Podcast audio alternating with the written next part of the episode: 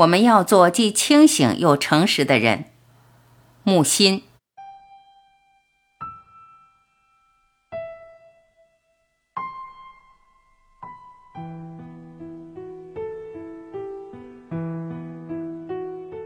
在本世纪，存在主义是件思想界的大事。三十年代末、四十年代初，存在主义是在法国兴起的文学流派，以萨特为代表，后来成了二十世纪现代文学主潮，席卷西欧，波及南美、北美。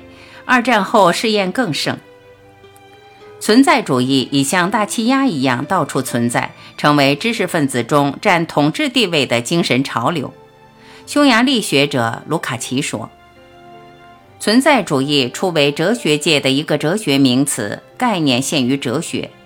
萨特出来后，研究科尔凯郭尔、胡塞尔、海德格尔、雅斯贝斯等人的存在学说，以他丰富的、别具一格的文学著作、政治论文，从存在主义哲学原理形成一种文学观点、政治态度、写作方法。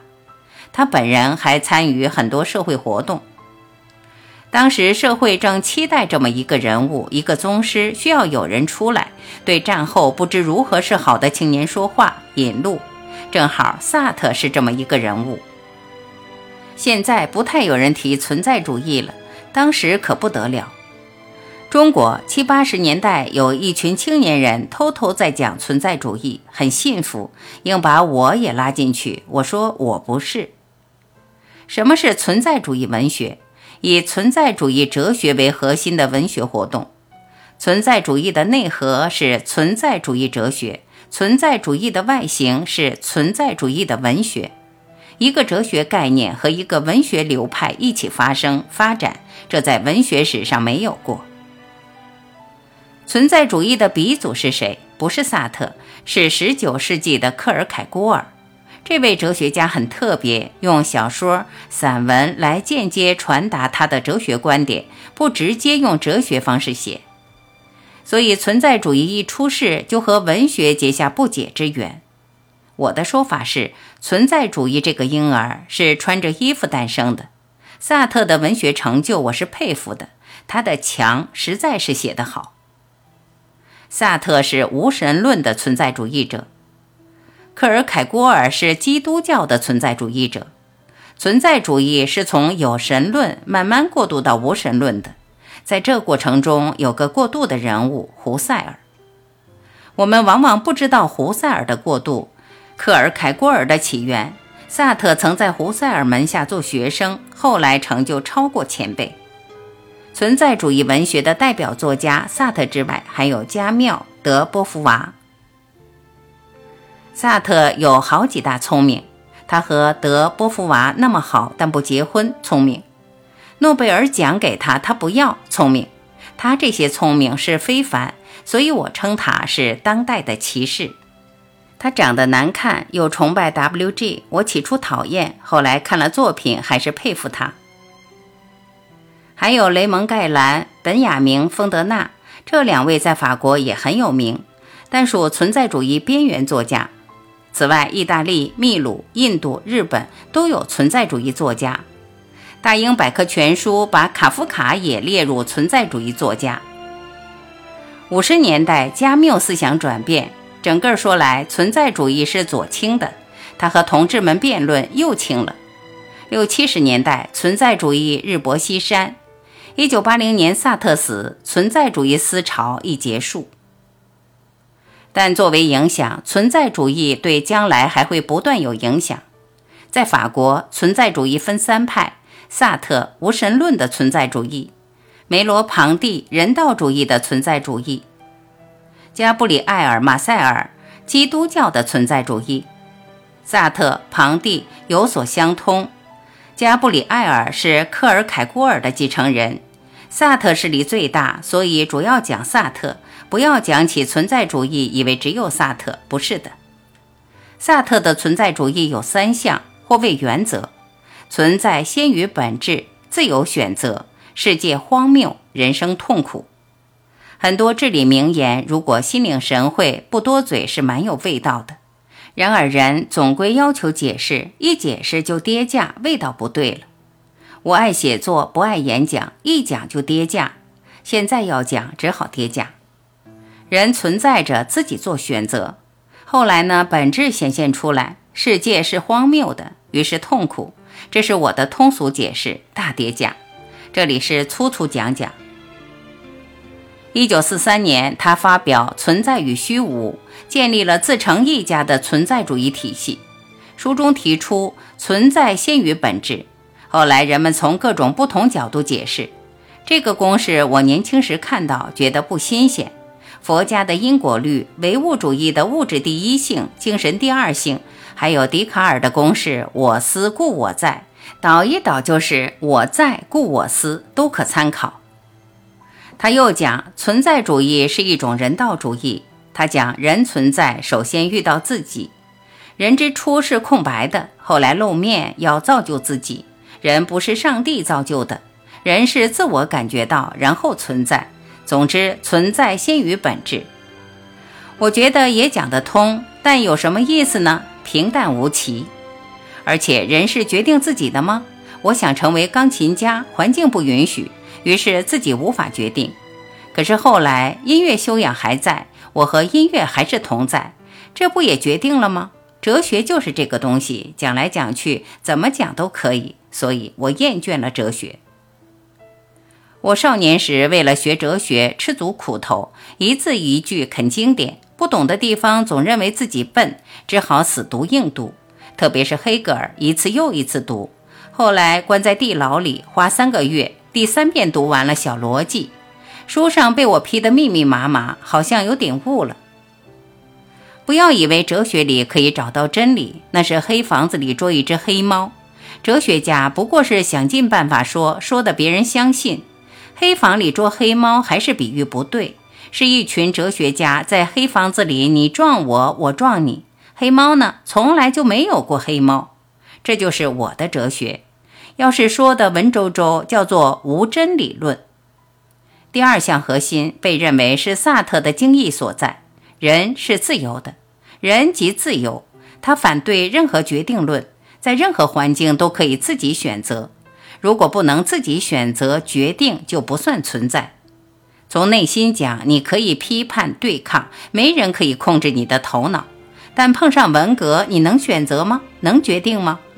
不过，萨特不是指这些环境决定，他指的是他通过自己判断来决定选择，然后他要对自己的选择和决定负责。这段看起来很对，但很片面。萨特，你有律师吗？如果你犯了罪，现代知识分子二战后极度混乱，老子哲学起了良好作用，但只限于一小撮人。老庄是出世的。而存在主义是入世的，所以从历史角度来解释存在主义，它有功，它通俗易懂，将人生难题一把抓起来，在当时是有用的。所以我说，存在主义是摆地摊儿，比到大公司买东西实惠。哲学是个拐杖，艺术家是舞蹈家，也有用。拐杖有时可以打人、打狗。我用拐杖是为了风度，拍照需要。萨特在文学上不愧为好样的，在政治上参与，有时瞎起劲帮倒忙。中国没有受存在主义好处，也没有受存在主义害处。存在主义，我以为是大众哲学、励志哲学。为什么？对二战后的欧洲起过安抚作用，进取性很强。所以我会很不礼貌地把存在主义指名为大众哲学、励志哲学。一九四九年前，上海流行所谓励志哲学，民主人士还成立励志社，社址好像就在淮海路、雁荡路那里。这就是我不反对存在主义的原因。叔本华认为自由是不可能的，意志是自由的，人不自由。可是悲观主义不实用，萨特的存在主义说穿了是实用的悲观主义。悲观主义的实用主义，但只能下面说说，不能说出去，争也争不过来。超人哲学是个人的、英雄的，解佛家语是小成。萨特的哲学可谓大成。我以为大成是对小成的误解，小成真实是个人自己超度自己。尼采的道德观就分伟人道德、奴隶道德。现在来讲萨特哲学的第三个原则：世界是荒谬的，人生是痛苦的。第一原则是理性分析，第二原则是悲观里跑出来，第三原则又回到悲观主义。这是硬撑起来的面子。人不是神创造的，所以要自由选择。但萨特忘了或不提命运，比如俄狄浦斯，他杀死作为敌方的王，自己选择了王位，又选择了王后。哪知所杀的是他父亲，所娶的是他母亲。最后，他把自己的眼睛挖了。当然，这是俄狄浦斯的最后一项自由选择。命运高于一切，高于神。第二原则只能看作鼓励士气，让青年奋斗，谈不到真理哲学。一个年轻时代的存在主义者，到晚年会满意自己的选择吗？哲学是什么？哲学家的顿词无非和科学家的结论一样。科学家说宇宙是无限的，也是有限的。那么哲学家的选择是自由的，又是不自由的。但哲学家不讲后面这句话。康德的二律背反实际上已经讲出了真理是不存在的。康德是客客气气的无真理论，我是不客气的无真理论。但说出去要围攻的，围攻不怕，但无聊。萨特三原则。第一，孤立的；第二，摇摆的；第三，否定的。但第三原则最真实：世界荒谬，人生痛苦。否定了第一、第二原则，这是不能改变的。萨特蛮老实的，他知道自由选择可以使人选择为善，也可以使人选择作恶。他悲伤地说：“明天在我死后，有些人可能又打算建立法西斯。”而别的人可能变得很懦弱，随随便便听凭他们为所欲为，那样法西斯主义又成为人类的真理了。萨特不但老实，而且聪明。他明白自由选择的那个人是没有支撑点的。我存在，别人也存在，每个人都有他的思想和意志，都有主观性。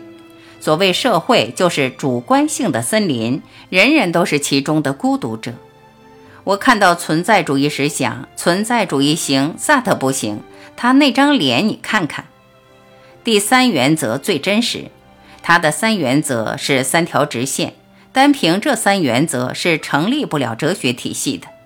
二战后，存在主义之所以成为青年人的思想主潮，是有其深意的。存在主义试图恢复已经失去的人的价值，要求人选择和掌握自己的命运。这个有好处，他要把上帝、命运都否定掉，重新规划人的本质、意义、价值，由人自己的行动来证明、来决定、来判断。重要的是在于行动。他说：“人是自由的，懦夫使自己成为懦夫，英雄把自己变成英雄，这是对的。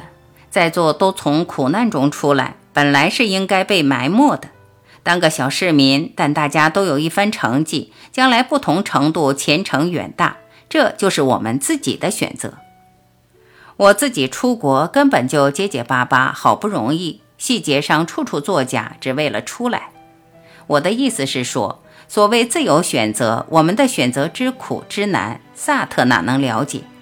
但我们每个人的经历都说明，自由选择是有的，可能的。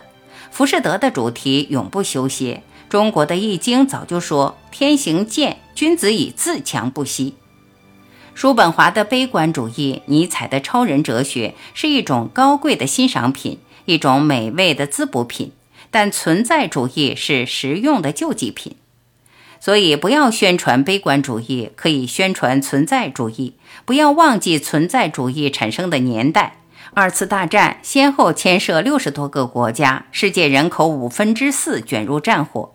数以千万计的死者、伤者，精神文化的遗产被摧毁。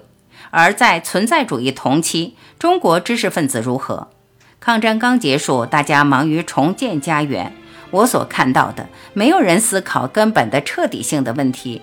有种的去延安，没种的参加国民党所谓戡乱救国。既不去延安，也不去戡乱的，就在时代边缘跑革命的龙套，跑得很起劲。我当时就是这样。说这些，说明中国当时根本没有思想家。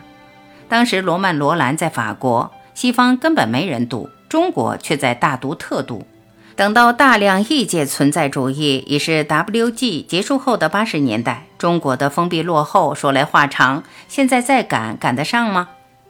二次大战起因结束十年光景，战后幸存的一代知识分子知识很有限，因此很苦恼，这就是常说的迷茫的一代。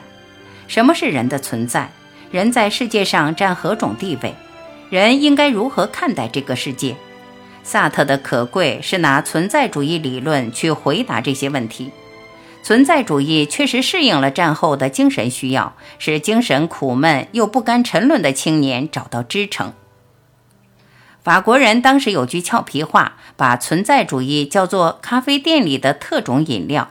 一个普通的法国人口头也挂着存在主义的词汇，直到今天，法国人还是感谢那个时代。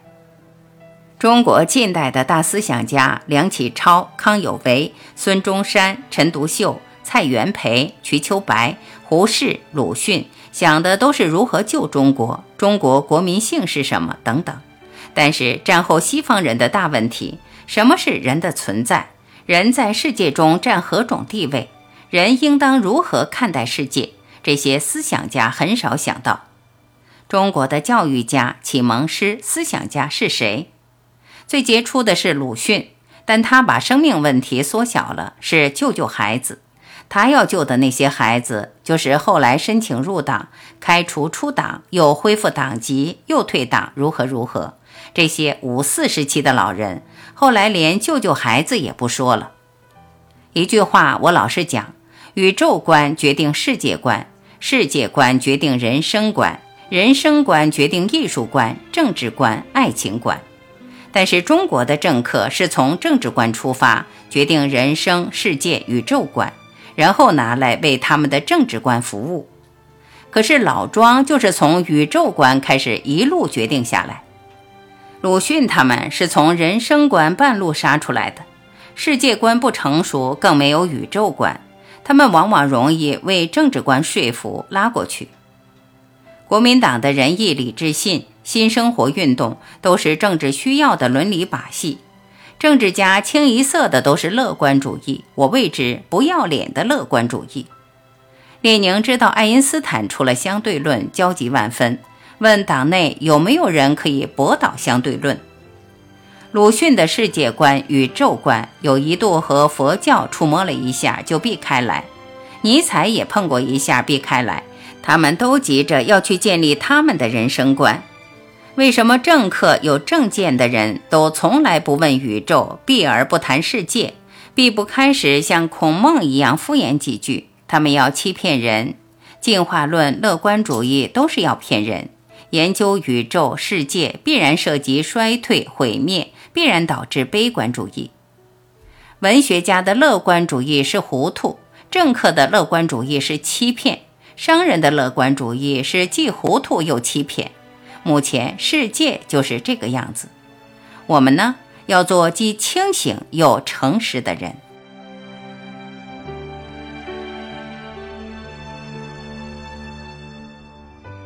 感谢聆听，我是晚琪，今天我们就到这里。明天再会。